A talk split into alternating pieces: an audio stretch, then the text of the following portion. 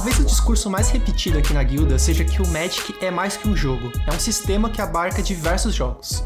Ele possibilita que com as mesmas peças básicas, as cartas, uma jogadora A se divirta numa partida de Commander, enquanto um jogador B se diverte em um torneio de Standard. E é esse o principal objetivo do Magic, a diversão. Mas como que você consegue manter a liberdade e customização dos jogos ao mesmo tempo em que consegue entreter uma base gigantesca de jogadores com desejos diferentes?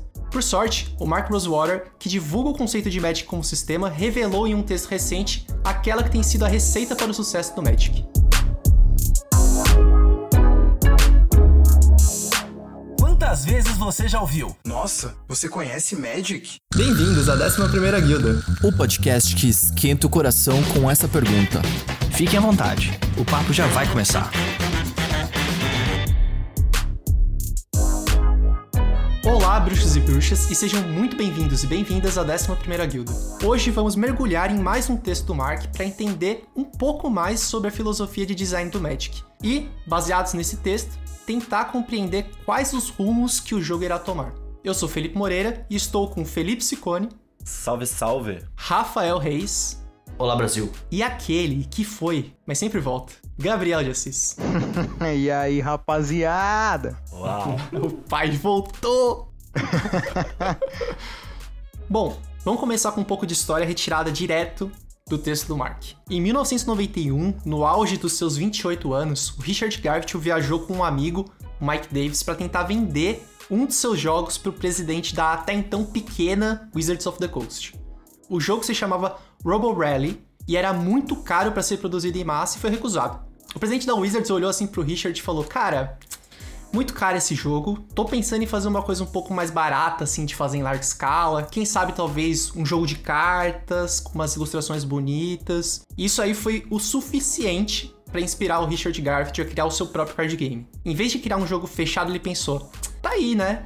E se eu criasse um jogo em que o jogador pudesse comprar as cartas separadas e combinar as cartas da maneira que ele quisesse? E se fosse um jogo que é maior que a sua própria caixa? Uau! Putz, aí saiu da caixinha, né? Da casinha a ideia do Richard e ele criou o Magic. Essa história nos ajudou a entender um pouco o que é a espinha dorsal do Magic, que é a sua característica principal, a sua modularidade. O Magic é um jogo modular. E eu já vou começar aqui, estilo professorzinho, chamando Sicone. Hum. O que diabo significa um jogo ser modular? Explica para os ouvintes. Boa, eu já tava pensando várias coisas. É, basicamente tem a ver com combinações e recombinações, né? O jogo ele tem uma espécie de uma linguagem, uma gramática, uhum. e você pode pegar peças desse jogo e recombiná-las de modo a alcançar outros padrões que vão emergir outros atributos. É isso, né? É essa partezinha, várias partezinhas que respeitam uma leis, padrões ali e elas podem ser recombinadas para formar outras coisas. Deu para entender, galera? Na minha cabeça tá claro, Olha, mas deu. Eu, eu acho que a, a, analogia também vale como uma música, né? Toda música é feita de dó, ré, mi, fá, sol, lá, si, uhum. seus sustenidos e bemóis. Só que, cara, olha quantos estilos, quantas linguagens existem dentro da música. Basicamente, ah. algumas combinações de 12 notas. Obrigado, senhor. Excelente Exato. analogia. Excelente analogia. Se você quiser ser mais simples ainda, imagina no Lego. É tipo um Lego. É o Lego. Tem diversas pecinhas que se encaixam e você pode montar um castelo, pode montar uma ponte, um robô. Cara, olha isso, velho. Em 1990 não tinha Lego de cartas, né? E aí veio o Magic. O Magic é o Lego. Devia ser, né, o, o slogan, Magic.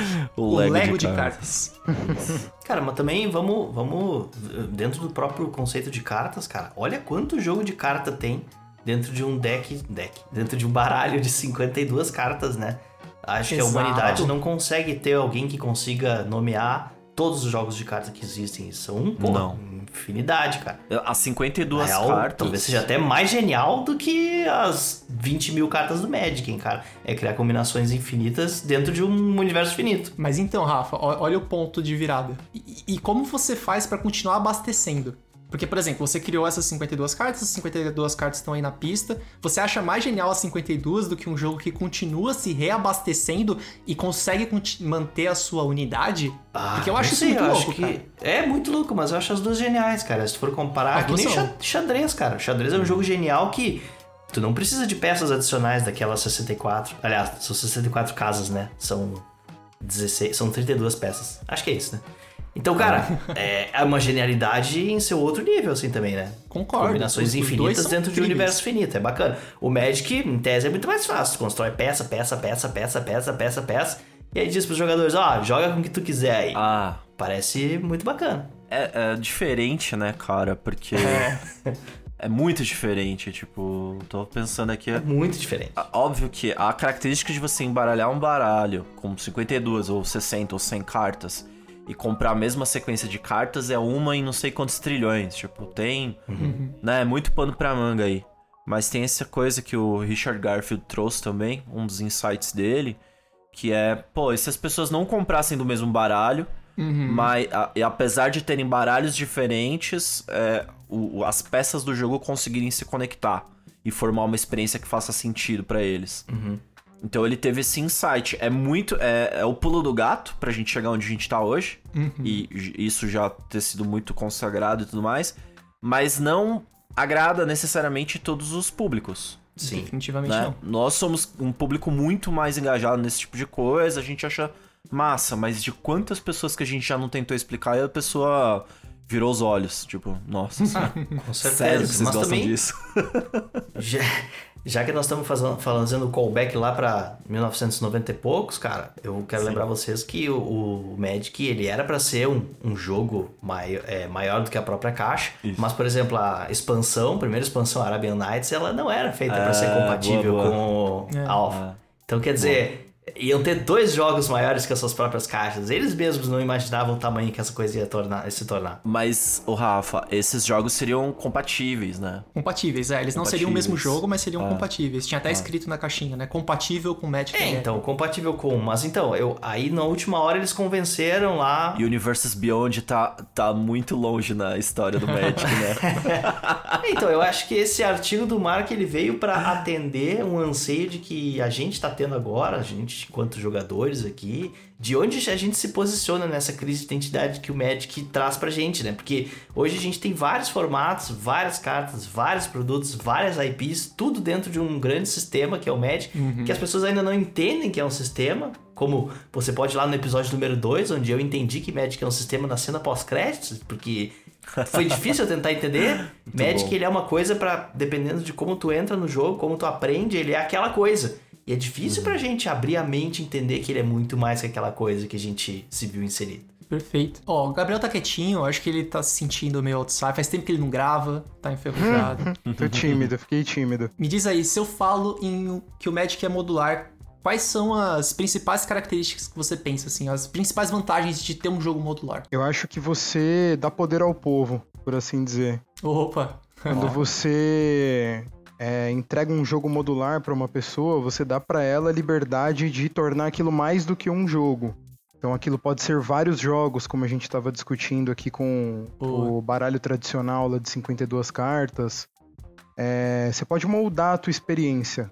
Eu queria trazer um, exemplo aqui recente meu, que tá fora do Magic, né? Eu sou bastante fã de um jogo chamado Elder Scrolls Online. Ok. E aí, qual é que é a do Elder Scrolls Online? O Elder Scrolls Online traz lá o mapa completo do, do universo Elder Scrolls. E você não tem limitação nenhuma por nível, né? Como ele é um MMO, né? Um jogo massivo multiplayer online. E alguns desses jogos costumam ter limitações por nível, por área tal. Então você tem que fazer uma certa progressão para conseguir explorar lugares do jogo certo? O Elder Scrolls não tem nada disso. Então ele te joga num mapa gigantesco, onde você tem milhares de quests, milhares de atividades para você fazer e assim por diante. Então ele não te empurra uma experiência. Tipo, faça essa quest e vá até o final dela para você, daí você conseguir fazer coisas ou algo desse tipo.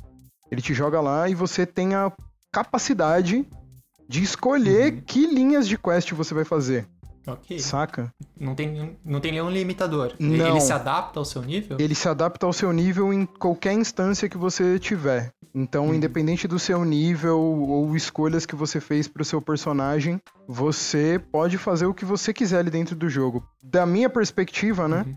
Do que a gente já discutiu aqui sobre o que, que é a tal da modularidade, pra mim isso é uma experiência totalmente modular.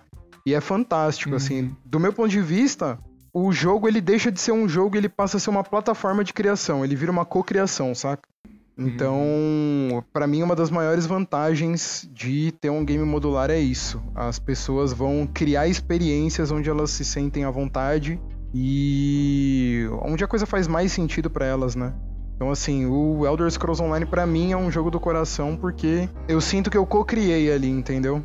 Tanto na customização Não. dos personagens quanto no- na experiência do jogo mesmo. É um, é um conceito. Eu posso estar falando errado e talvez aí, se eu estiver falando errado, alguém me corrija. Mas é o conceito da narrativa emergente, né? A narrativa que vai sendo criada conforme você vai jogando. É, você vai preenchendo as lacunas daquela história, sabe? Talvez nem tanto com Elder Scrolls, mas quando você comentou, eu lembrei do Breath of the Wild, o Zelda que te deixa aberto e te dá uma missão só, que é derrote o chefão. E aí você pode ir direto e, sei lá, com pouco poder tentar derrotar o chefão, ou você pode explorar o mundo livremente e ficar mais poderoso pra enfrentar o chefe no final. Excelente Mas é exemplo. uma boa analogia, mano. Excelente exemplo, mano. O lance é que, por ser um jogo modular também, é, essa coisa meio blocos de construção, o Magic tem uma característica muito especial que é transformar os jogadores em game designers. Quando ele te dá toda essa liberdade, ele basicamente tá falando assim: Tó, eu tô te dando as peças pra você brincar aqui livremente e, sei lá, explorar formatos novos, tipos de jogos novos, Alguns diriam Algumas que isso é preguiça. antes- é. Eu ia falar isso. Alguém aqui antes de começar a gravação falou: eles são preguiçosos. Né, Rafa? Ou É, então. chamando a Shinji. Não, mano, é, então, eu- eu pe- pensando assim, é que a gente tá pensando no universo, em- nós enquanto jogadores de Commander, Conquest, CDH, Commander sem banlist, selado, Modern, tudo que a gente joga, a gente entende um- ah, talvez um pouco mais de como são esses desafios da gente esculpir o jogo dentro do que a gente quer. Mas eu fico imaginando assim, a pessoa que chegou no Arena, por exemplo, ah, foi lá jogar o Arena. E aí diz que o Magic é um jogo modular. Olha, no Arena nem tanto, eu acho, porque é, a pessoa ela chega no Arena e a ela é dada umas peças, então ali ela é o game designer, talvez. Ela ganha um deck pré-construído, mas ela logo pode mudar. Então ela é um game designer. Ela pega peça daqui, peça dali e tal. Mas, tipo, se ela for pra ladeira e ela começar a enfrentar decks mais fortes que o dela, daqui a pouco ela vai se desestimular. Ela vai entender que de repente ela não tem as peças que precisa para que o game designer dela seja esteja a par de competir com outras pessoas lá, ou então ela vai jogar contra decks chatos, sei lá, ela vai enfrentar decks que ela não simplesmente não se diverte jogando. E aí ela vai pensar, pô, me disseram que era modular, eu quero jogar do jeito que eu quero, mas eu não consigo jogar do jeito que eu quero. Ah, Na- mas no eu Arena, acho tô falando, tá? Desculpa, Rafa, mas acho que quando você chega na altura de bater no teto de uma ladeira do arena, você já tem bagagem suficiente pra entender que você abriu eventualmente mão da sua habilidade de game designer, porque existem listas que alguém foi um game designer um dia e inventou, e essas listas elas se provaram mais eficientes do que talvez as que você esteja pilotando. Só que se você estiver pilotando a mesma lista de outra pessoa que tá ganhando de você, você já vai ter experiência suficiente para analisar que existem outros aspectos além de ser game designer. Que tem a habilidade sobre conduzir a partida, conhecer as cartas, o meta, as respostas. Então, assim, não, não invalida a hipótese, né, do- da pessoa ser o game designer por si só. Eu, eu, assim, no fim do dia eu acho que seria inocente dela achar que ela não está subindo na ladeira porque a Wizards não deu peça suficiente pra ela. Porque todo mundo tem acesso às mesmas peças, né? Então, tipo, se outra pessoa, então, se mas- a Wizards desse uma peça pra ela, outra pessoa também ia fazer uso, e talvez um uso melhor. Mas eu não tô falando que tá certo ou que tá errado, só tô dizendo que às vezes essa tarefa de ser game designer, ela, é, ela não é tão colorida assim quanto a Wizard está pintando. Por exemplo, tem gente que não quer criar sua lista. Eu quero só chegar, logar, ver qual é a lista que tá ganhando, jogar lá e competir. Essa pessoa não é game designer, ela abdica da, Sim. dessa criatividade para poder é, a- o jogo atender ela em outro aspecto, que é o aspecto competitivo. É, isso. é, no videogame eu me vejo assim um pouco. Não no competitivo, mas. Eu não. Eu, eu- talvez eu não. não- não- eu, eu só quero uma história pra seguir, sabe? Eu quero que alguém me conte aquela história e eu não quero ter influência sobre ela. Mas eu- óbvio que eu vejo valor sobre uma história que eu posso influir também. E tem jogos sensacionais assim.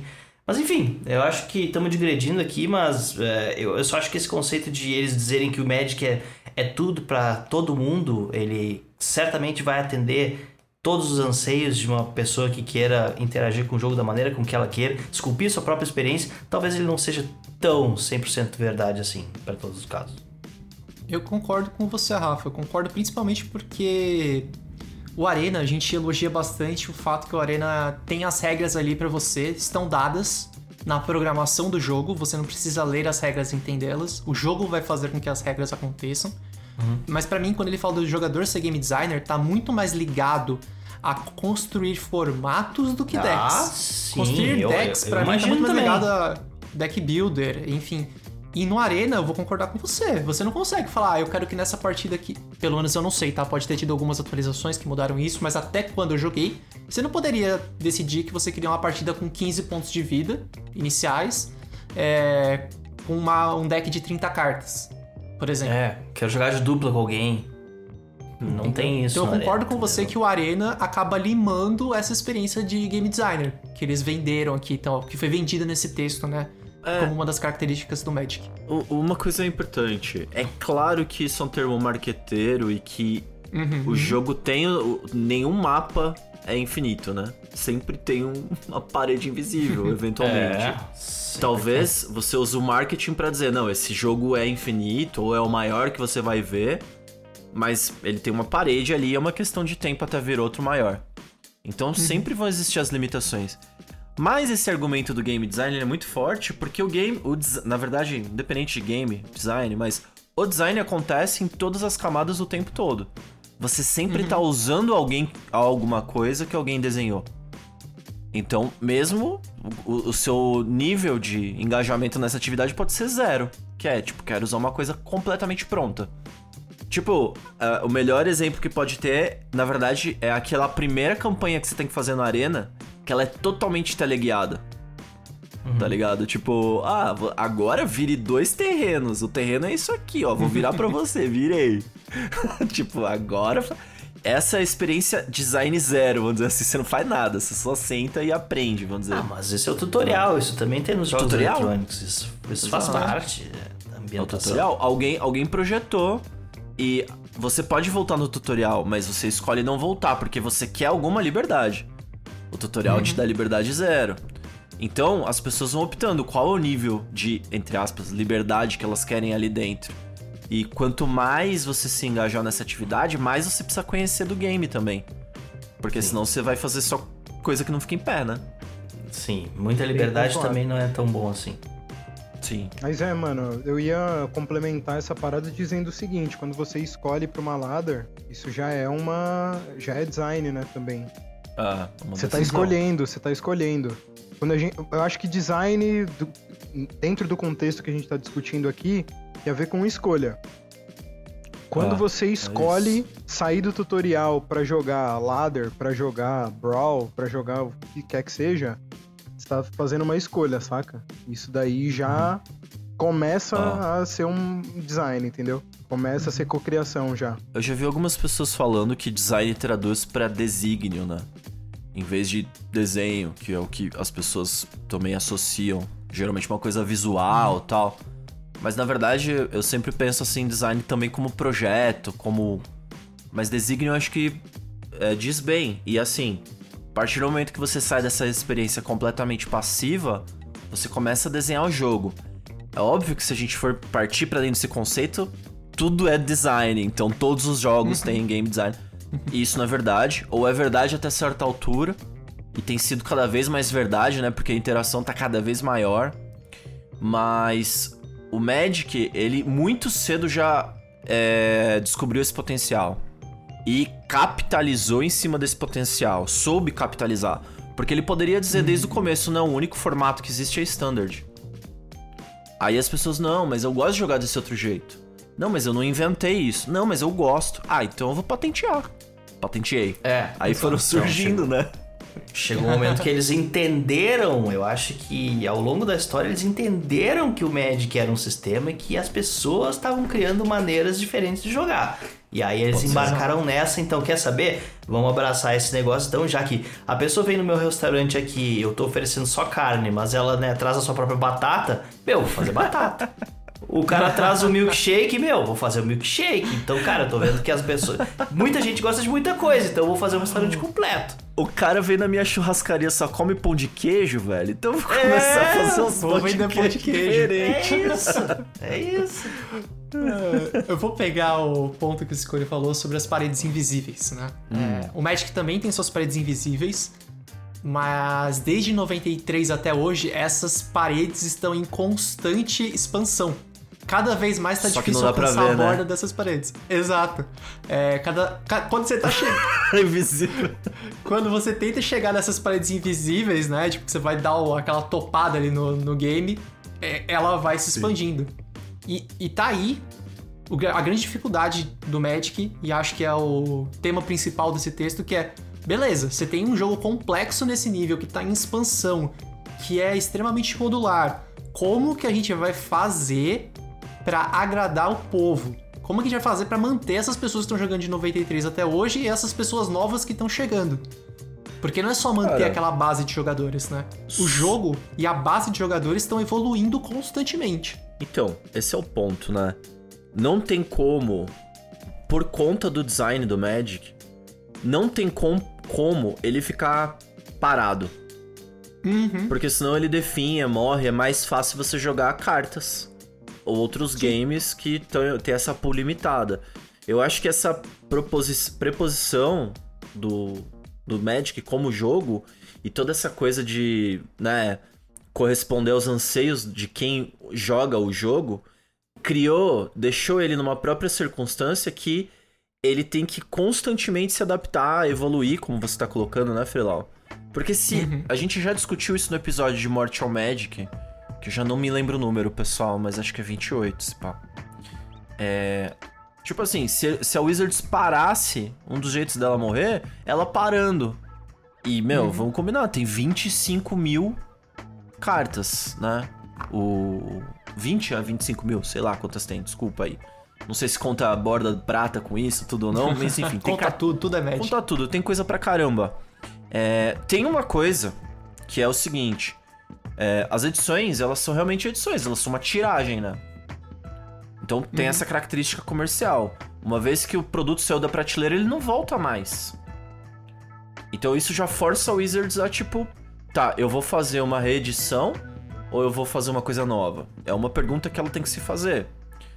E aí conecta com esse lance do, da evolução, tipo, é, o conceito do jogo coloca ela num caminho onde ela não tem alternativa se não ficar fazendo mecânicas mais malucas, Sim. diferentes, né? Ele é até citado no texto que o design do Magic é pensado para o futuro. Hum. E, de acordo com o Mark, ele não olha para o passado. Quando eu li esse texto, eu falei, peraí, né? Também não olhar para o passado também é forçar a amizade, né? É, dá uma olhadinha, né? Aquela espiadela ali. Opa, deixa eu voltar um Time Olha- Spiral Remastered. Opa. Olha, olha o retrovisor de vez em quando. É, ô, ô, isso aqui deu certo. ô.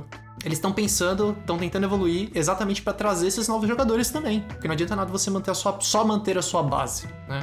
Essa base um dia vai envelhecer. Olha o Rafa, por exemplo.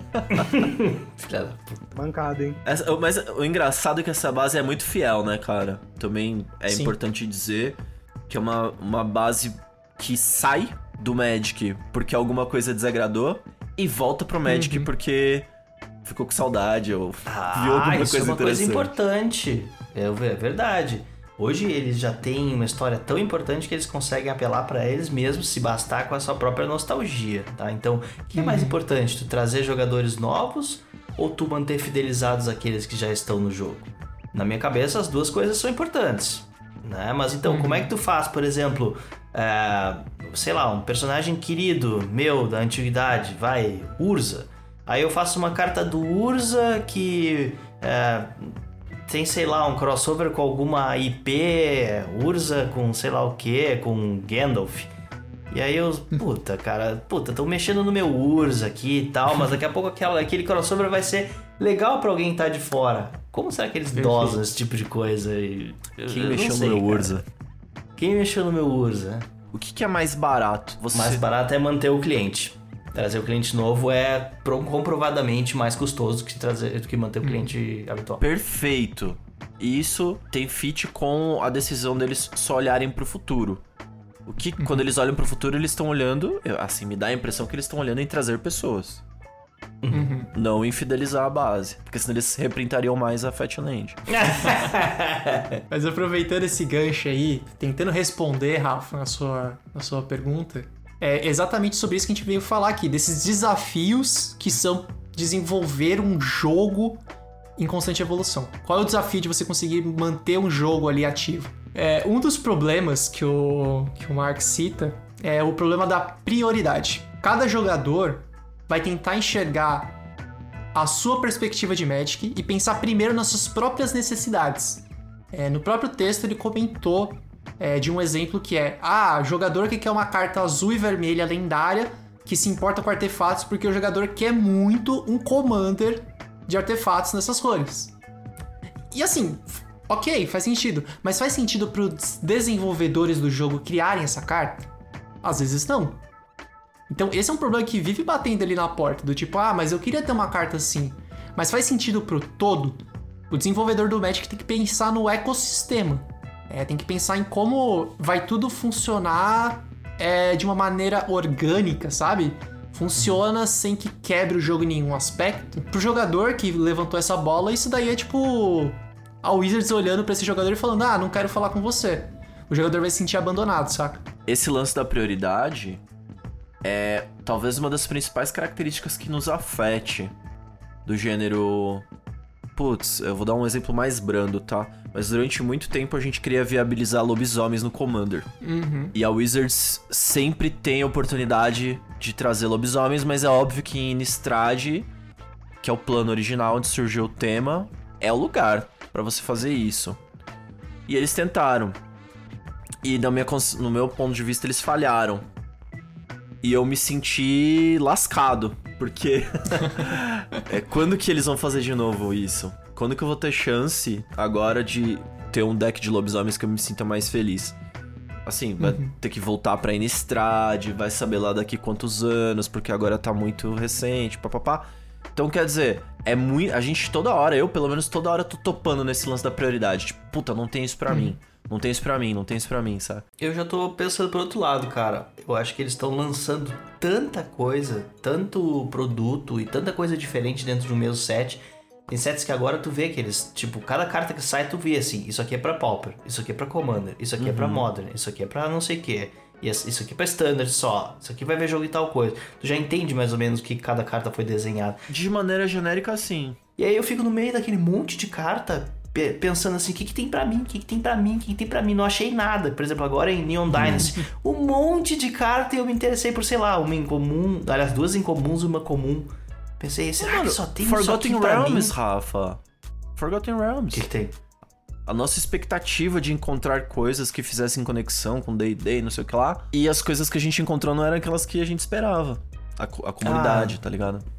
Não, eu gostei, eu gostei de D&D, achei, achei um set bacana. Talvez eu goste muito do, do selado de Neon Dynasty também, eu tô olhando com a cabeça de quem tá Ah, procurando boa. peças pros meus decks atuais, assim. Ah, Então, eu não sei. E aí, só que agora eu já, eu já tô evoluído. Quando eu vejo uma peça que eu não gosto, por exemplo, saem essas artes com. Agora a minha, a nossa audiência vai me odiar. Mais ainda. Saem essas, pe- essas cartas com desenho japonês de mangá que eu, te- eu acho horrível. Eu não, não tenho o menor, não tenho o menor apelo comigo. Mano. vai É, vários vamos pegar ele na saída. Vamos pegar ele na saída aí. É, Mas então, mas aí eu penso, cara, que, que bom que saiu isso aqui, porque meus amigos otakus vão se esbaldar nessa coleção. E tem vários, né? O Feilau tá me olhando com a cara feia aí, não. Então, Feilau, fica tranquilo. Vai ter pra ti. Então, cara, eu já tô evoluído, eu já tô pensando assim. Eu sei que nessa coleção talvez não tenha tanta coisa pra mim, mas lá em Brothers War vai ter. Então, né? Aham. Cada um, cada Quero coleção ver. tem o seu tchan pra cada um. Quero ver como que eles vão desenhar o Urza, se você vai gostar. Nossa, se tiver Urza Otaku, Urza. Otaku. Os otaku. aí vai ser complicado, hein? Nossa, Urza Urza anime Otaku. vai ser aí, o- aí o. Magic morreu. Aí o Magic Mas, Rafa, você tá no caminho certo. Pensando dessa maneira, acho que isso é um dos pontos principais pra gente chegar a essa conclusão. Mas eu vou trazer aqui um outro problema que eles enfrentam, que é o problema do desperdício. Então, quando sai aquela carta que você olha e fala: eu não vou ter onde jogar isso aqui, sabe? Aquela carta que você olha e fala, meu, pra que, que eles lançaram isso? E a reação da comunidade normalmente é: esse set não é pra mim, eu vou xingar o Wizards. Uhum. Dane-se. Os jogadores ficam frustrados. Por exemplo, vou trazer de novo Forgotten Realms. Pra vocês verem como realmente foi um set emblemático. Teve muita gente que olhou e falou: Meu, Que tem diversos problemas, esse set não é pra mim. A Wizards está desperdiçando tempo, desperdiçando recurso, desperdiçando dinheiro Oportunidade. e oportunidade. E cara que por conta disso, aquele set é um, sei lá, um lixo que deveria ser enterrado, escondido, queimado. Que isso, Felau? Que isso, Felau? Que isso? Nossa, A cara. Wizards tá Quando- desperdiçando fazendo desenho em japonês. Em D&D, Isso, cara. É, é, é, é, é. Chegando no fim da pauta já, totalmente Ó, galera, quebrados. Sendo um pouco polêmico, talvez, indelicado, não sei. Ixi. Aí o Hum. público decide. Mas acho que nenhum de nós aqui, né, meros consumidores de Magic, temos os dados, né? E vão dizer Uhum. Só se D20s. determinado set foi um fracasso, foi um sucesso, foi um desperdício. Entende? Então, eu não sei, cara. A pessoa arbitrariamente decidir que, ah, tá, beleza, D&D. Nem sei o que que é isso. Wizards está jogando dinheiro fora fazendo esse negócio. Cara, as pessoas têm que entender que elas não sustentam Magic sozinhas. Entendeu? Verdade. Sim. Então, pra você poder jogar seu Magic, tem que ter uma base de jogadores enorme Joga, pra que joga o sustentar a Magic deles. máquina que é. Então, Exato. e Que é o Magic. Exato, também é Magic, sacou? Então, assim, espera a sua vez, amigão. Porque às vezes é, tinha outra pessoa na fila esperando e o DD foi a vez dela, saca? É isso. Então você vai ter que esperar a sua, mano. E é isso, não quer dizer que o Magic é uma merda, ou que acabou, morreu, Tenha enfim, paciência. provavelmente. Sim. Provavelmente já foi contemplado no passado, saca? E outra pessoa não foi. Aham. Então, talvez falte um Perfeito. pouco dessa consciência. A gente tem um exemplo dobrando a esquina, que é o Streets of New Capena. É. Que tem uma galera aí que falou que, mano, que isso, cara, poderoso chefão e tal. E quantas outras pessoas não vibraram, né? Porra, que da Sim. hora. Hum, muito. Muito. Isso aí, intenção não é pra gente. é. Isso é muito claro, cara, nos grupos de WhatsApp, meu. Tu vê assim, é é super polarizado. Tem gente que ama e tem gente que Uhum. não gosta de determinados temas, cara. Mas esse no problema do desperdício, só trazendo aqui, eu acho que uma das coisas mais latentes são os sets de borda prata, cara. É, eu não sei Ah. porquê, mas, tipo, tu pensa assim, mano, esse set de borda prata ele nem é legal, ele nem é válido em torneios sancionados. Né? Ele não é válido nem no Commander. Quer dizer, no Commander, bem conversadinho, tudo é válido. Mas tu, tu pensa, pra quem que é esse negócio? E, cara, deve ter. Deve ter grupos que só jogam casual. set. É, o super casual, sei lá. É, tem gente que assiste Big Brother, mano. É. Tem gente que assiste Big Brother, é É verdade. isso. Eu vou julgar? Não vou, deixa a galera assistir, mano. É isso. Parece que tá julgando. Falou como se tivesse julgando. Aquele desprezinho. Até fiquei com vontade de assistir esses dias aí. Vou usar de conhecimento popular pra fechar isso aqui. O lixo de uns é o luxo dos outros. É isso aí. É isso, cara. Alguma coisa pra você é lixo que você tá desperdiçando jogando, O luxo. jogando fora, pra outras pessoas pode ser algo incrível, algo fantástico. Cara, é que eu acho que, faz- de novo, fazendo a analogia do buffet, cara, é tipo, o problema do desperdício é que eu penso assim, nossa, esse restaurante aqui que eu vou só pra comer a carne, por que, que ele tava botando alface aqui nessa churrascaria? Ele não devia botar alface, ele tá perdendo tempo, dinheiro e des- destinando Ele gente tá pra perdendo preparar essa o alface seu aqui. tempo e o seu dinheiro. Mas dos vegetarianos, ele. Né? É isso. É então, isso. se ele não tivesse Exato. desenvolvendo essa alface, ele podia estar perdendo mais tempo fazendo carnes melhores pra mim, mas não, não é assim. Acho que o restaurante completo, né, ele tem que estar de olho em todas as tendências e tal. Já, já tem até churrascaria vegana, porque se o cara abrir uma churrascaria hoje e não tiver o prato pro vegano, aquele vegano que foi com a família dele que é carnívora, ele não vai ter lugar. Agora, se ele for inclusivo, ele tá, tá- vai fazer dinheiro. É, essa que é a grande grande verdade. Esse ponto traz o outro problema, Rafa, que é o problema da contaminação. É, talvez você esteja com medo que a sua carne seja contaminada por aqueles vegetais que estão presentes. Tem muito Ah, tem brócolis aqui nessa ervilha. carne de panela. Tira isso daqui. É, porque por são os elementos que cruzam a linha do que é considerado Magic para alguns jogadores. Tem coisa que você olha e fala, meu, isso aqui deixou de ser Magic. Então, por não, exemplo, a sua aí churrascaria é que tá a que servindo não é salada? carne. Não, aí é, a- é o bife falso, é o bife de proteína, Ah. bife de soja. Aí esse é, esse é ruim mesmo, esse é ruim. Vamos lá, vamos lá. Eu esqueci, não, é o hambúrguer do futuro. Hambúrguer do futuro, futuro burger. É complicado. E, cara, isso daí, é, na hora que eu li esse, esse comentário, na hora me veio o conceito de game design, que é o, o, o círculo mágico de imersão. Quando a gente tá jogando, é, disse que nós criamos um círculo mágico que a gente tá naquele momento jogando Magic em que as regras de Magic são, são verdade, valem pro jogo. Então, por exemplo, eu tenho uma carta, um pedaço de papelão que tá dizendo que aquele bicho é um 7-7. Pra quem tá de fora, pra quem não tá no Magic, vai olhar de longe e falar: Meu, isso é um pedaço de papelão, que é igual aquele. É, aquele pedaço de papelão vale milhões de dólares. E esse aqui vale um centavo, mas A é o gente- mesmo papelão. A gente vive isso Sabe? na vida real também, né? Vive constantemente. Não, é, É, a gente combina que esse- é- essa nota de dinheiro aqui vale alguma coisa e é isso, né? Se a gente for pra aí, a gente vai ver. A gente até que saiu nessa discussão já há um tempão atrás, eu, Cicone e o Gabriel, sobre tudo poder, qua- quase tudo poder englobar é, essa questão do jogo, né? Que nós estamos talvez num jogo social em algum momento. Pô, um grande Mas, enfim, acordo é- nacional, cara. Você não É, viu? fazer um grande acordão. The Game. Dinheiro, mano. Dinheiro, maior ficção já inventada, tá ligado? Não sei se é Pode maior, crer. né? Mas, Mas é o- uma puta de uma ficção, né, brother? Tem várias, tem várias. É, É, várias. depende do DLC que você compra. The Pra mim Sims, é né? dinheiro. Caramba. O problema desse lance da contaminação, né, dessa quebra da imersão, é que o outro, a outra pessoa, a pessoa que tá comendo o hambúrguer do futuro, o Rafa não controla. O Rafa controla que ele não vai comer o hambúrguer do futuro, mas a pessoa do lado dele comendo o hambúrguer do futuro, a pessoa do lado dele jogando com cartas de Universe Beyond, com cartas de Secret Lair, ele não controla.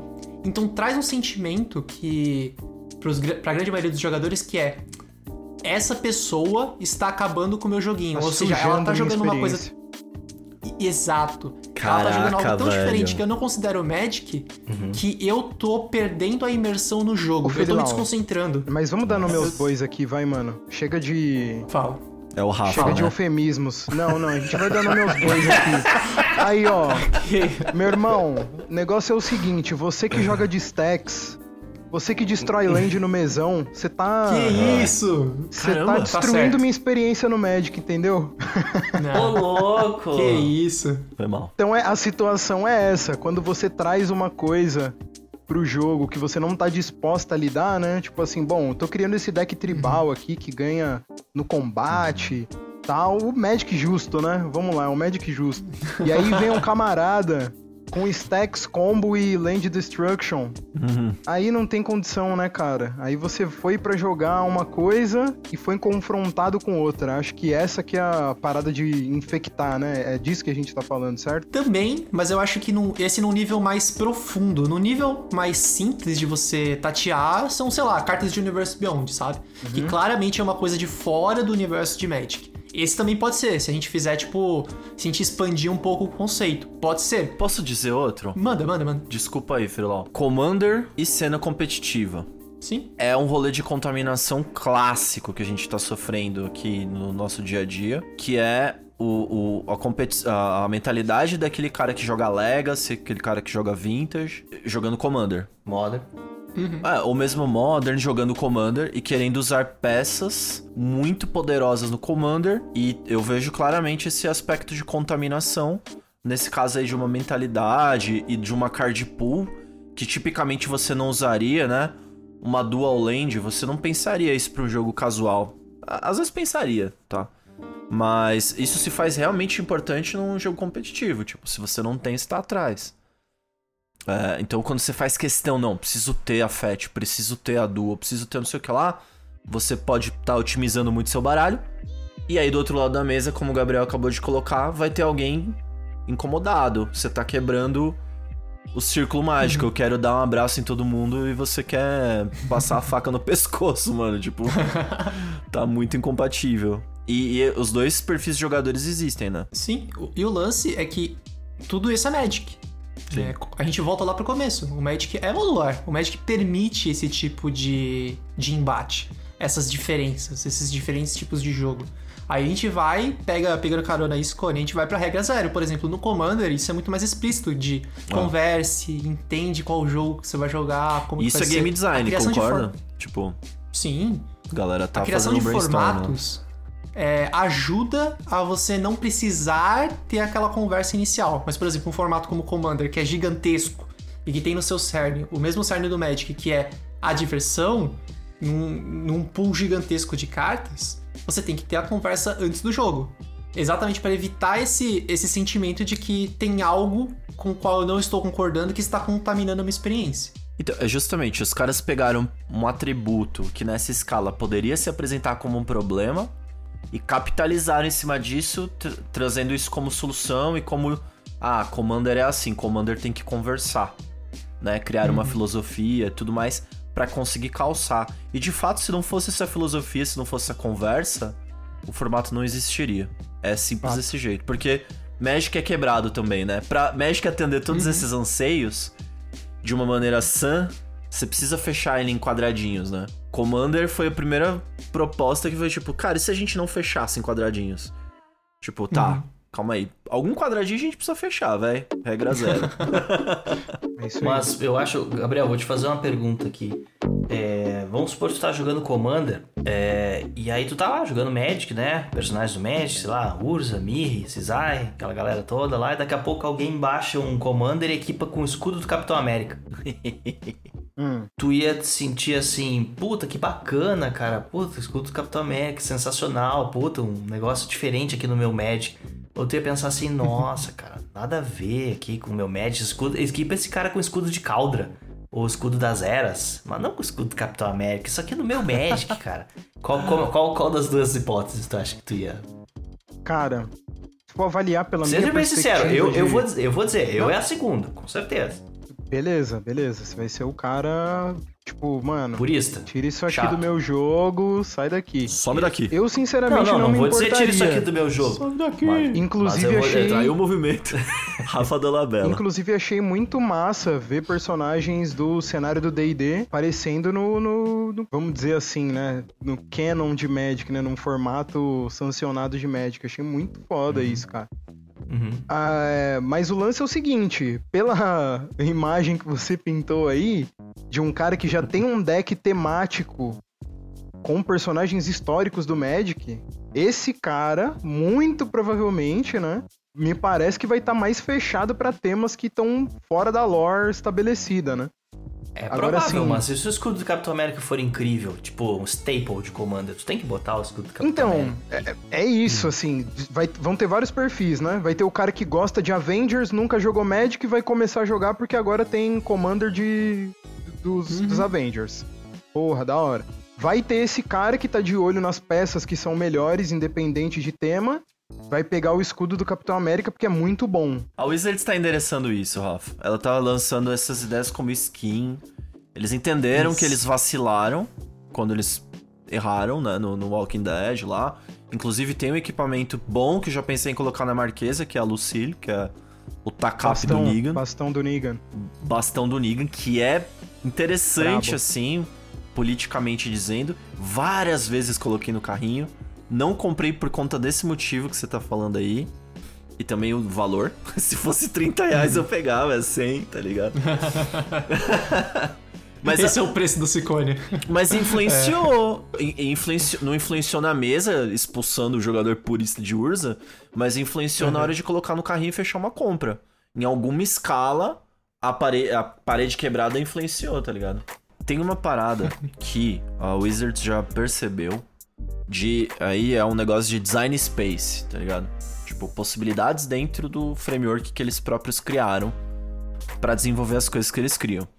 Então, a- todos esses universos, o D&D, o Magic, o Senhor dos Anéis, consomem, vamos dizer assim, os mesmos folclores.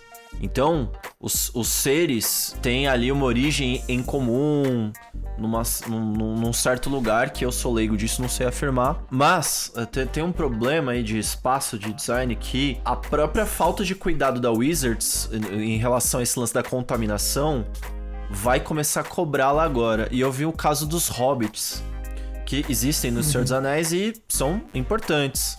Quem são os hobbits dentro do universo do Magic? Kifkin. Os Kifkins. E no D&D tem uma outra raça de anõezinhos, Os Halflings, é. os Halflings. Então você tem agora a mesma raça, vamos dizer assim, com três creature types diferentes. É, eles não são a mesma tribo, né? Mas assim, sei lá, mano, eu vejo como análogo as várias versões de, de, de mesma raça nos universos diferentes do Magic. Tipo, tem Merfolk em Teros, tem Merfolk em Zendikar. Mas eles Tá são ligado? Merfolk. Eles são Merfolk. É, Eles, não, eles não têm nomes diferentes, tipo bicho da água e Merfolk. Eles são Merfolk. Os hobbits, eles têm nomes diferentes. E o último problema que os jogadores adoram também ficar martelando lá na Wizards é o problema da evolução. Sempre que algum elemento novo surge no jogo, ou outro sai, por exemplo, o Mana Burn, alguém vai se sentir incomodado. E vai falar, ah, mas o Magic não é mais o jogo que eu amava. Ah, o Magic como eu conhecia morreu. Ah, eu me devolvo o meu Magic. E a gente sabe que no fundo, é, não é o Magic que mudou. É que você mudou, as coisas evoluíram, o Magic mudou, você também mudou, e ele não deve ser culpado por tentar evoluir e alcançar novos jogadores. Calma aí, Ferilau. E o Alchemy? É sim. O Alckmin Magic é O isso. Alchemy. É vice do Lula. E o Lula, e o Alchemy. E o Alchemy. e o Alchemy, mano. Vamos lá. É muito fácil na teoria a gente falar que, ah, não, morreu. Porque quando a gente fala que morreu, em defesa do adolescente que, que está aí de luto, é, a gente acha que o Magic vai parar de escalar. Ou que ele vai come... ele tá mostrando sinais de idade. A gente acha que tem alguma coisa. Algum... alguma coisa que não cheira bem.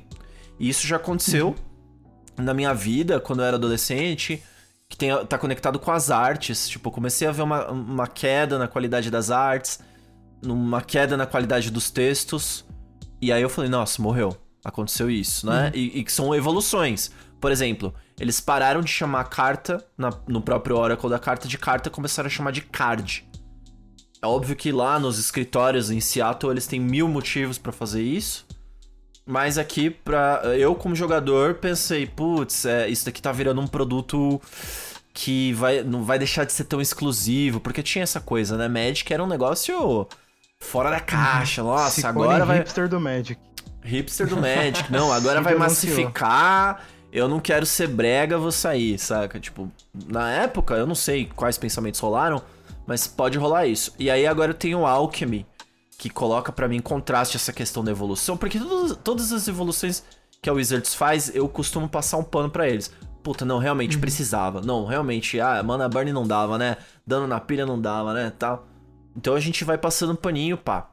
Agora eles lançaram o Alchemy. E aí o Alchemy me trouxe pra essa questão. Eu falei, cara, vai ficar trocando. Aí teve as erratas aí. Errata não, nem sei como chamar isso. Rebalanceamento do Teferi, rebalanceamento não sei o que lá. Aí eu, eu fiquei muito incomodado com isso, cara. E é, eu tô sendo alvo aí do problema da evolução completamente com isso. Mas você entende que isso não te afeta como jogador de Magic? Por Tipo, enquanto. eu, eu entendo o sentimento. Por Por, enquanto. enquanto. por Tá. enquanto. Isso. Mas por enquanto não afeta. É, certo? mas vamos supor É. que a- o medo do, do- da morte é isso faz muito sucesso, eles param de Tá. fazer carta impressa, eu paro de jogar Magic. Esse é o medo. Mas, Entendi. mas cara, eu, Eu acho muito eu difícil. já, eu já tô com, com É, é medo difícil. Entendo. de duas coisas, assim. Primeiro, que a evolução ser tão grande que vai chegar um dia que a pessoa vai dizer assim: Ah, que, que é Magic? E eu vou dizer, puta, tira um dia aqui pra vir aqui em casa, porque eu vou ter que te explicar assim, ó, tipo, o dia inteiro. Magic tem tantas cartas, tantos anos de histórias, tu pode jogar assim, assim, assim, assim, assim, assim, assim, assim, assim, assim, tipo, maneiras infinitas de tudo que tá abaixo daquele sistema. E outro medo que eu tenho é um dia a pessoa chegar pra mim e dizer, eu jogo Magic. E eu dizer, pô, que bacana, então traz um deck e vamos jogar aqui em casa. E o cara, não, eu jogo Alchemy lá no Arena. Tipo, nem saber que existem as cartas físicas, sabe? Eu já tô sofrendo isso com. Caraca. É, eu já tô sofrendo isso com o Wesley, cara, meu colega de trabalho. Tipo, eu jogo carta física, Commander e tal, e ele, a maioria do Magic que ele joga é no Arena. E ele vem empolgado me falar de puta, o metagame do Alchemy, não sei o que, do Historic, pai, eu, aquele. Magic que eu não entendo, cara. Eu não entendo. Então, a gente joga. de Babel do A Magic. gente joga outro Magic, dois Magics diferentes, assim. Eu tô com medo disso. Mas aí ele. Aí ele pega o. Ele pega o, o gosto por um negócio que você não tem capacidade de pegar por conta de bagagem, tá? Não por falta de capacidade, vamos dizer assim. Mas ele pega o gosto, você não. É. Eram dois jogadores de Magic que antes se confraternizavam, entravam em comunhão e não entram mais, porque, cara, você tá jogando outro jogo. E É. tudo bem. Ao mesmo tempo que tudo bem, é um problema também, né? É um problema. Eu gostava de jogar, o cara era mó legal, o cara. Não tinha tanto Mas e vocês potencial. podem combinar, é, alguém, alguém ceder de um lado. Ah. Não, tô exagerando, Não, ele joga Commander também, mas É. é, eu não jogo o Arena. Então, eu não tô acompanhando a evolução. E é louco que todos esses problemas que a gente citou, né? Que o Mark trouxe no texto dele, são problemas que se aplicam a cada novidade. Então, a cada carta nova, a cada mecânica nova, a cada tema novo, a cada coleção, a cada produto. Toda hora tem que. Eles esbarram sempre nesses problemas. E aí, como é que você faz? Como é que você resolve esses problemas? Como é que você resolve essa pilha? Todos os problemas listados nascem de dois fatores principais, que são o seguinte: o Magic precisa evoluir para viver, certo? Então ele precisa manter a atenção e interesse do público. E se um dia a novidade acabar, só vai ficar no mais do mesmo. Como o Ciccone falou, é um dos pontos que a gente comentou que o Magic poderia, que poderia ser o último prego no caixão do Magic, né? Ah. O Magic parar de evoluir, o Magic perder essa questão da evolução. E o outro ponto, além do Magic precisar evoluir, é que o público quer coisas diferentes. Quando você olha para esses dois fatores, você pensa que são duas forças que estão totalmente opostas. Estão indo de encontro uma a outra. Uma a outra. Como que você faz para balancear? Como que você faz para manter um jogo evoluindo, sabendo que existe uma grande base de jogadores pensando diferente e que quer coisas diferentes? A gente é muito chato com o Magic. A gente é, de fato, a gente critica. É, a gente falou dos problemas Fala e nós mesmos. Eu É, sou muito massa, sou muito entendido. tá. Nós mesmos, aqui do podcast, a gente tenta pensar o Magic, é, é, filosofar sobre o Magic, mas a gente já se deparou com aqueles problemas que a gente citou atrás. A gente já teve nesse lugar de jogador chato que fica: meu Magic morreu, ah, não fizeram nada pra mim, ai, não tem. Não estão fazendo mais cobras pra eu colocar no meu Commander de caceto. Wizards, Olha devolve meu dinheiro. Olha as mensagens. Todo mundo já esteve ali. É, Cara, alô, Wizards. todo esse episódio é só pra reclamar da quantidade de cobra que tá sendo esquecida. Não, o problema é que não veio no Simic, né? Tem cobra, mas veio cobra no Gru. Falou, pô, velho, É foda, cor de cobra no Simic, caramba. O lance é que no fim do dia, não tem como continuar criando essas novas coleções, pensando em novidades pro Magic e agradar todo mundo. Ponto. É isso. Não adianta, não vai agradar todo mundo. Aceita que dói menos. Exato. res- respeita aqui da mesmo. Perfeito, Gabriel. Não vai Nossa. agradar o Gabriel, talvez me agrade. É Não vai agradar o Ciccone, talvez agrade o Rafa. Se não te agradou dessa É vez, isso. aguarde na fila que talvez o próximo te agrade. Só que não é por isso que a equipe de design vai parar de fazer Magic também, né? Vamos lá. A Wizards precisa lucrar. Então como é que eles vão dar o vão dar a volta nisso daí e continuar produzindo cartas, continuar produzindo um jogo e vender esse conceito de que o Magic é um jogo em expansão e que em algum momento você vai você vai se sentir atraído por ele. O Mark resume isso Fazendo tudo o máximo de coisas possíveis. Quase. Quase. É, é, você tá na linha certa, Rafa. O, o Mark dá uma floreada. Ele coloca uma frase pra resumir isso que é pensar no design de Magic para que cada jogador tenha as ferramentas pra transformá-lo no jogo que ele ama. Excelente. É um pouco disso que você falou. É dar mais coisas, dar mais combustível pra você criar. Criar novas pecinhas de Lego, novas interações, entendeu? E como que ele faz Então isso? tem que ter um buffet o mais completo possível pra que todo mundo tenha o gosto e venha comer no meu restaurante, é isso? É isso aí. Perfeito, Ó. Rafa. Primeiro você tenta focar em inclusão e não em exclusão. Boa. Óbvio, vai ter coisa que você vai acabar tirando porque não dá certo. Mas quanto mais coisas novas você coloca, maior é o potencial que você tem de atrair novos jogadores. Você falou do Universe Beyond aí. Vamos fingir que vai ter Marvel, realmente. Pô, vai ter gente que vai se afastar de- do Magic por conta de Marvel? Vai. Mas vai ter muita gente que vai começar a jogar Magic por conta de Marvel. Concorda? Sim, Concordo. com certeza. O que ele trouxe aqui é é até um pouco brega, mas é verdade. A força do amor ao Magic, a força daquilo que vai te atrair é maior do que o seu ódio que vai te afastar. O negócio pra te afastar do Magic, você tem que odiar muito. Você tem que odiar, tipo, muito, muito, muito. As artes 3D lá do Ciccone. Ele realmente não deve gostar de arte 3D. E, e geralmente Os assim, bonecão renderizado cara, a lá. o que vai te afastar não é um fator isolado. Ah, pode ser, tá? Dependendo, sei lá. Uhum. Sei lá, cara, você descobre alguma coisa barra pesada no desenvolvimento do Magic, você pode falar, velho, não, não vou compactar com isso, vou sair fora. É, alguma coisa que vai contra os teus princípios. Isso, exatamente. Mas geralmente são. Sabe aqueles fatores que você falou, os problemas, Freelau, no começo da pauta? Que são quatro, né? Aquilo pode ir te pegando aos poucos. E isso vai se somando, vai se somando, vai se somando.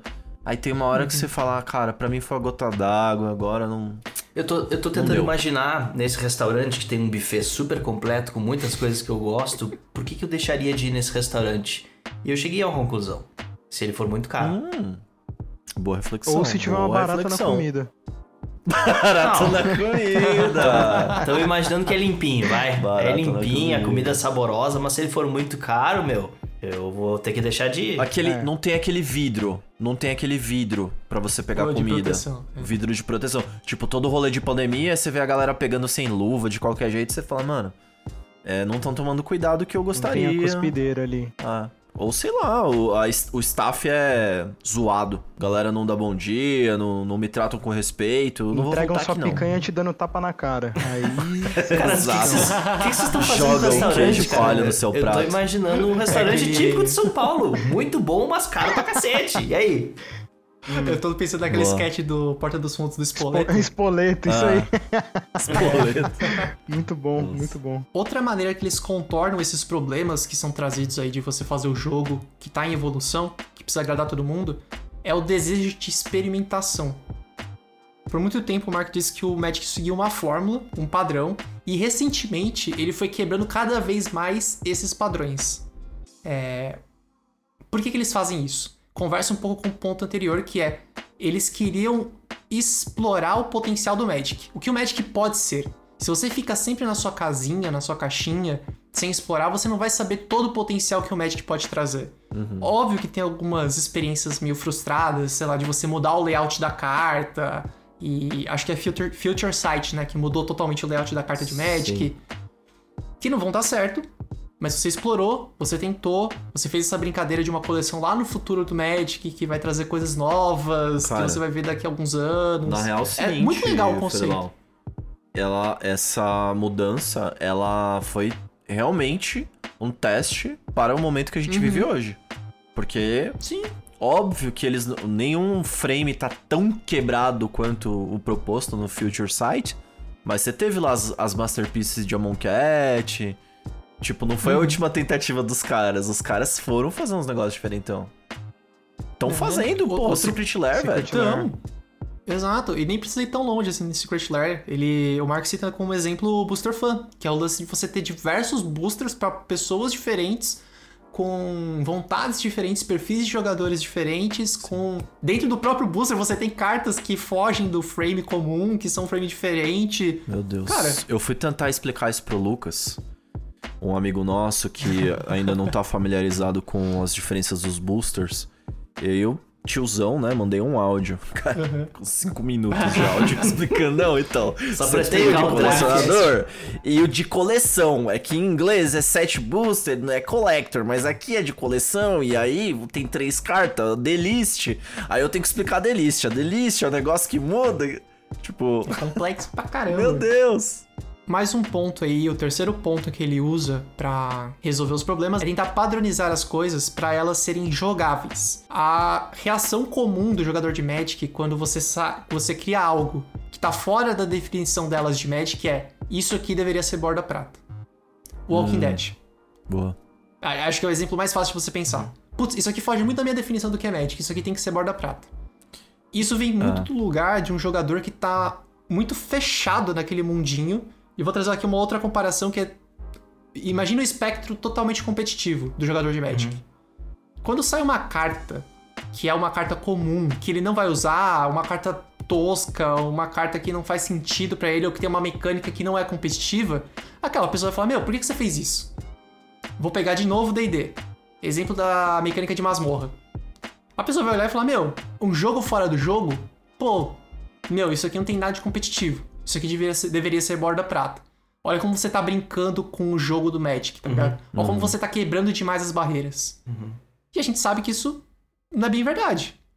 É, eles querem fazer isso porque o padrão pra eles de Magic é dar acesso aos jogadores a maior quantidade de cartas e de possibilidades possíveis. Se você lima essa ideia das masmorras, você perde uma oportunidade de conquistar um jogador que de repente vai olhar pra aquela mecânica e vai falar: "Caraca, que ideia genial. Que louco. Pra gente talvez não seja, mas pra essa outra pessoa seja". E aí tem uma história que é recente que o Ciccone tra pode trazer pra gente do amigo dele que tava jogando, tá? Voltou pro Magic agora. Ah, perfeito. Ah, inclusive convidado nosso aí no episódio que a gente fala sobre Magic pra nova geração, o Julião. Ele montei um. Ele ficou curioso, né? Faz tempo que ele não jogava, a última vez que jogou. Acho que. Acho que foi em 2003, sei lá. Bom, resumindo muito, mostramos o Commander, né? Commander é, é, o- é o esperanto do multiplayer agora, então você não precisa mais ficar rendido à, à, à zona da mesa da cozinha, tem regras e as regras são interessantes. Então, aí montei um baralho pra ele e obviamente que um dos apelos que a gente faz é nostalgia. Montei um baralho de cavaleiros, um Orzhov de cavaleiros com Ariel como comandante. Nossa, esse E- é massa, hein? Muito massa. E aí, o que, que eu fiz? Eu abri as caixas aqui dos books, saí procurando cavaleiros dentro da identidade de cor Orzhov. E dentro de Forgotten Realms encontrei um cavaleiro nessas cores, que eu não vou lembrar o nome agora. Nadar. Hum? Nadar? Não. Não era o Nadar? Não, não era o Nadar. Não era o Nadar, cara. Mas o Nadar seria bom, eu esqueci dele. É que ele tá naquela, na minha pastinha das nove, tá ligado, Rafa? Você olhou, viu que ele era um dragão e tu não percebeu que o atributo dele era ser um cavaleiro. né? Eu tinha esquecido, mas ele tá na pastinha das nove, que é pra lembrar do Das deck boas. selado desse. Das da boas, fama. das boas. Da Então fama. essa daí eu não mexo. Mas era um carinha, enfim, dourado, branco e preto. Que ele tem toque mortífero. E quando ele tá atacando, ele tem iniciativa. E quando ele ataca. É pra ele não ser bloqueado, né? Claro. E pra ele, quando ele ataca, ele explora uma masmorra. Eu meti esse cara avulso no meio do deck dele. Aí, é, a gente jogando. E outros cavaleiros com flanquear, habilidades que ele já tava familiarizado lá de miragens e tudo mais. A gente jogando. Aí ele começa a gargalhar assim sozinho. Ele, cara, tem um negócio aqui, cara, que eu não sei. Eu não sei dizer o que, que é. Mas se for o que eu tô pensando, nego- esse negócio muito me interessa. Aí, eu, ah, o que que é? Aí ele mostrou o cavaleiro. E o cavaleiro explora uma masmorra, né? Aí eu, putz, cara, não era pra isso daí tá aí, porque é um. A masmorra não é um negócio muito intuitivo, tipo, não tinha nem os tokens ali. Aí eu abri na internet e mostrei pra ele os mapinhas. Aí ele falou: Nossa, explodiu minha cabeça, genial, um mundo de possibilidades e tudo mais. Então, pra esse cara, é tudo. Enquanto que pra outro público, nossa senhora, sério que vocês fizeram isso? É, exatamente. Você dá a chance de pessoas olharem pro jogo e amarem uma coisa inesperada. Correto. Se você ficar sempre no, no mais do mesmo, talvez você não tenha mais essa essa sensação, né? É o que a gente brincava no começo do podcast de apimentar a relação, né? A Wizards tá tentando apimentar a relação com os jogadores, colocar coisas novas, talvez não agrade tanto. Talvez vai agradar alguém de fora. Mas é esse o sentimento, cara. Pode agradar alguém. E se agradar, Ah. ponto pra Wizards. A pessoa vai amar, né? Esse é o ponto, né? Tipo, Exato. nossa senhora, que coisa fantástica. Tipo, fiquei curioso, quero voltar pra isso, né? E aí também eles tentam confiar na criatividade dos jogadores pra criar aquilo que elas gostam. É outro ponto que eles usam pra garantir que o jogo vai ser da hora pra quem tá jogando.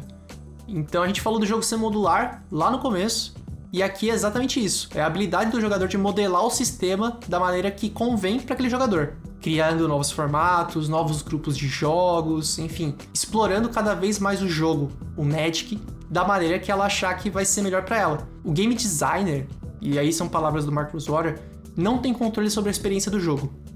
Isso vem de um conceito de game design chamado MDA, que é mecânica, dinâmica e experiência.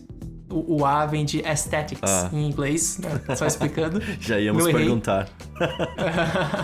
É, quanto mais próximo da mecânica, mais próximo você está do game designer. O game designer vai definir quais são as mecânicas do jogo, quais são as regras do jogo. A dinâmica é a maneira como o jogador interage com aquele jogo. Como que ele vai experienciar o jogo? O que, que ele vai fazer com aquelas mecânicas que foram dadas? Uhum. Pra que caminho que ela vai, como que ela vai, é, por exemplo, interagir num combate, fica a cargo do jogador. E a experiência é o que tá mais no espectro do jogador, do controle do jogador. A experiência é o jogador quem define. É porque a experiência vai depender da dinâmica dele com o jogo, como ele consumiu o jogo, como ele jogou e também de outros fatores que não vão conversar com aquilo que o game designer estava pensando. É, eu fui jogar um mesão e naquele dia eu tava, sei lá, com dor de cabeça. Minha uhum. experiência não vai ter sido tão boa. Existem fatores internos do jogo, fatores externos ao jogo, fatores que dizem respeito à maneira como você está jogando, ao ambiente que você está jogando. Então é algo muito, muito complexo que o, o game designer não vai ter como controlar. É, é, é estranho, mas basicamente é dizer que você não tem como garantir que alguém vai amar seu jogo. Você tem as ferramentas para transformá-lo num jogo bom o suficiente que a tendência é que os jogadores amem, mas você não vai garantir. Que é aquela coisa, você não vai agradar todo mundo, saca? É isso aí. Aproveitando que a gente falou bastante de buffet, o Mark Rosewater escuta a 11 Guilda, tá comprovado, porque no texto dele ele fez uma analogia com um buffet, quando ele foi falar que um dos principais pontos é gerar o feedback construtivo.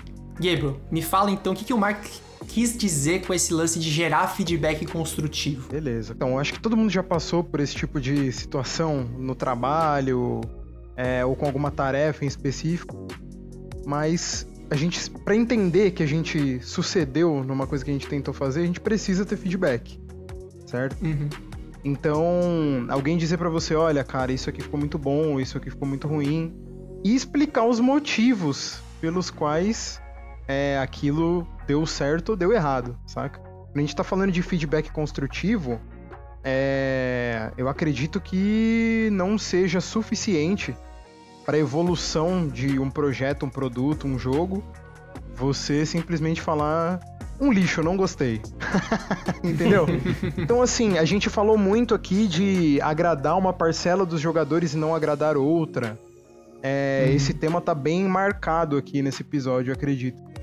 E eu acho que muito disso tem a ver com as reações né, que os jogadores têm com relação a lançamentos e coisas que não agradam eles. Então, repetindo o que eu falei antes, às vezes a parada uhum. não te agradou, mas agradou outro jogador.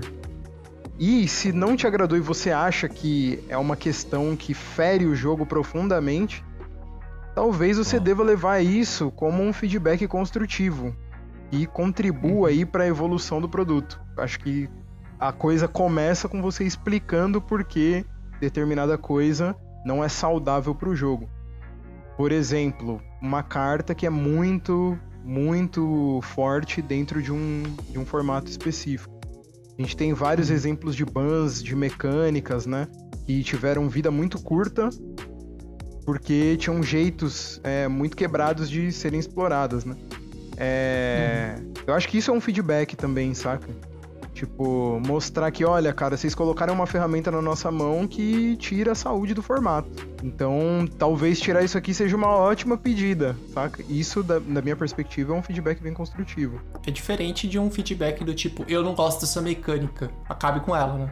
Ah, então, basicamente é o seguinte, é...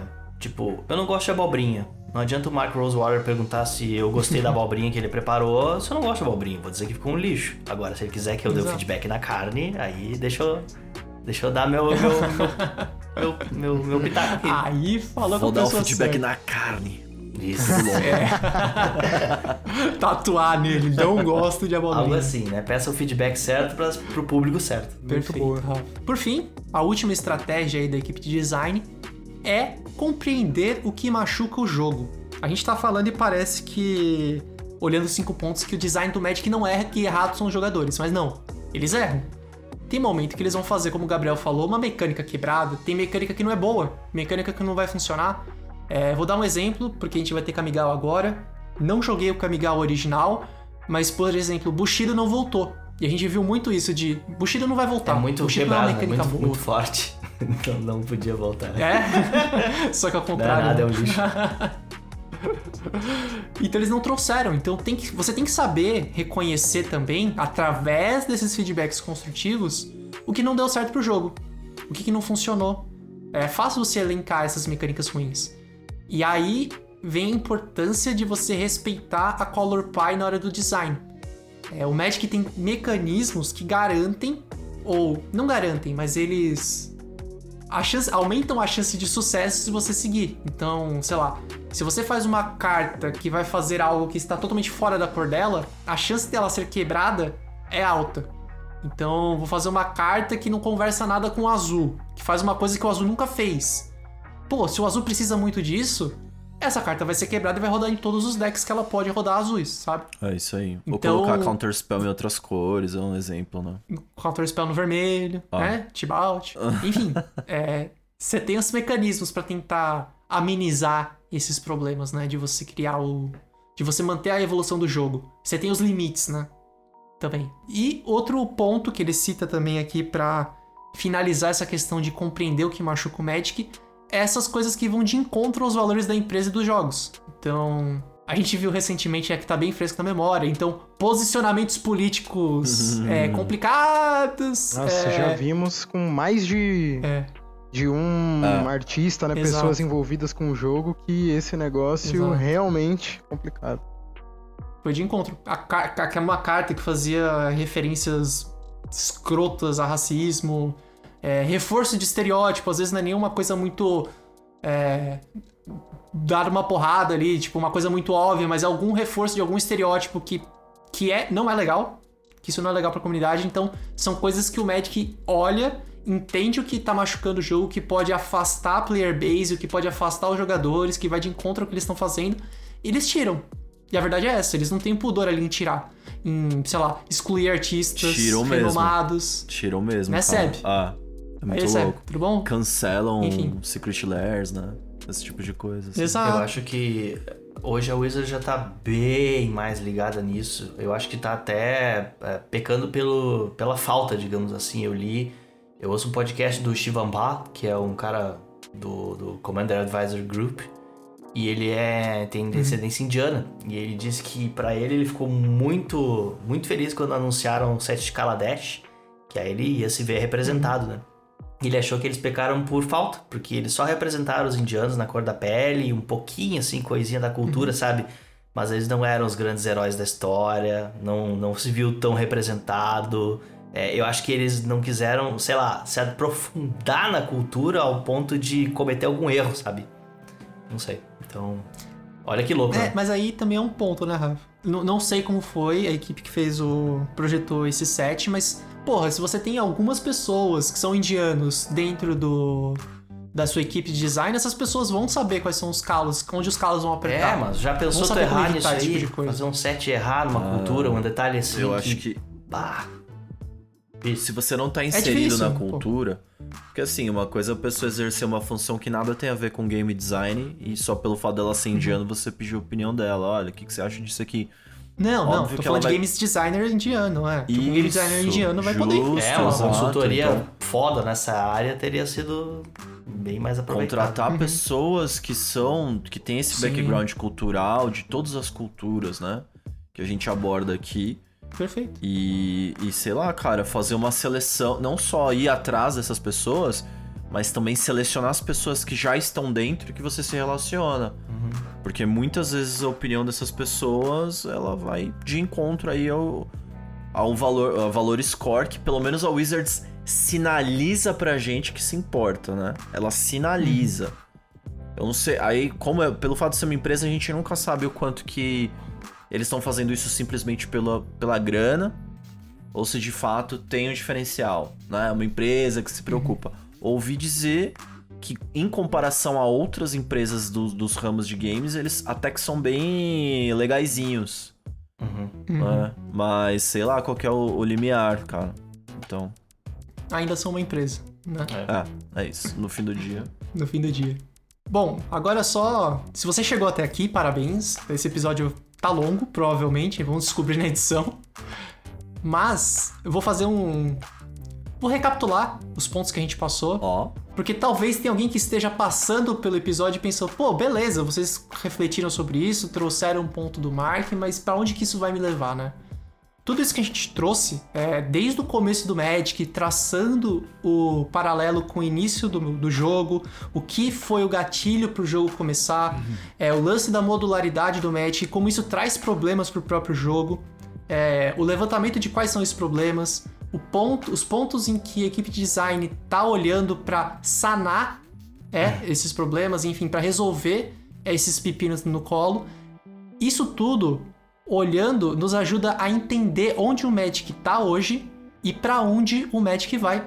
Se você tem uma noção do contexto em que o Magic está inserido, se você consegue entender o Magic ao ponto de que ele é um sistema, você consegue entender quais são os problemas do Magic ser um sistema, você consegue aproveitar muito mais o jogo, ter essa liberdade de pensar, talvez isso não seja para mim, talvez isso seja para o outro, e também fazer um exercício aí de sei lá, adivinhação do futuro, o que vai vir pro Magic, quais são os próximos passos.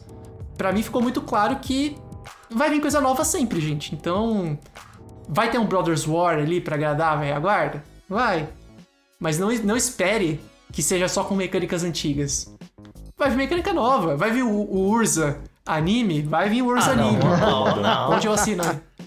Se comprometeu. Não mexe no meu urso. Bom, chegamos ao final do episódio e queremos saber de vocês, ouvintes. As estratégias da equipe de design têm sido suficientes para manter seu interesse no Magic? Entre em contato com a gente através do nosso e-mail e das nossas redes sociais. Os links estão na descrição do episódio. Se você gostou da discussão e quer dar uma força pra guilda, compartilhe esse episódio com pessoas que gostam de Magic também. Até mais e obrigado pelos jogos. Valeu. Valeu!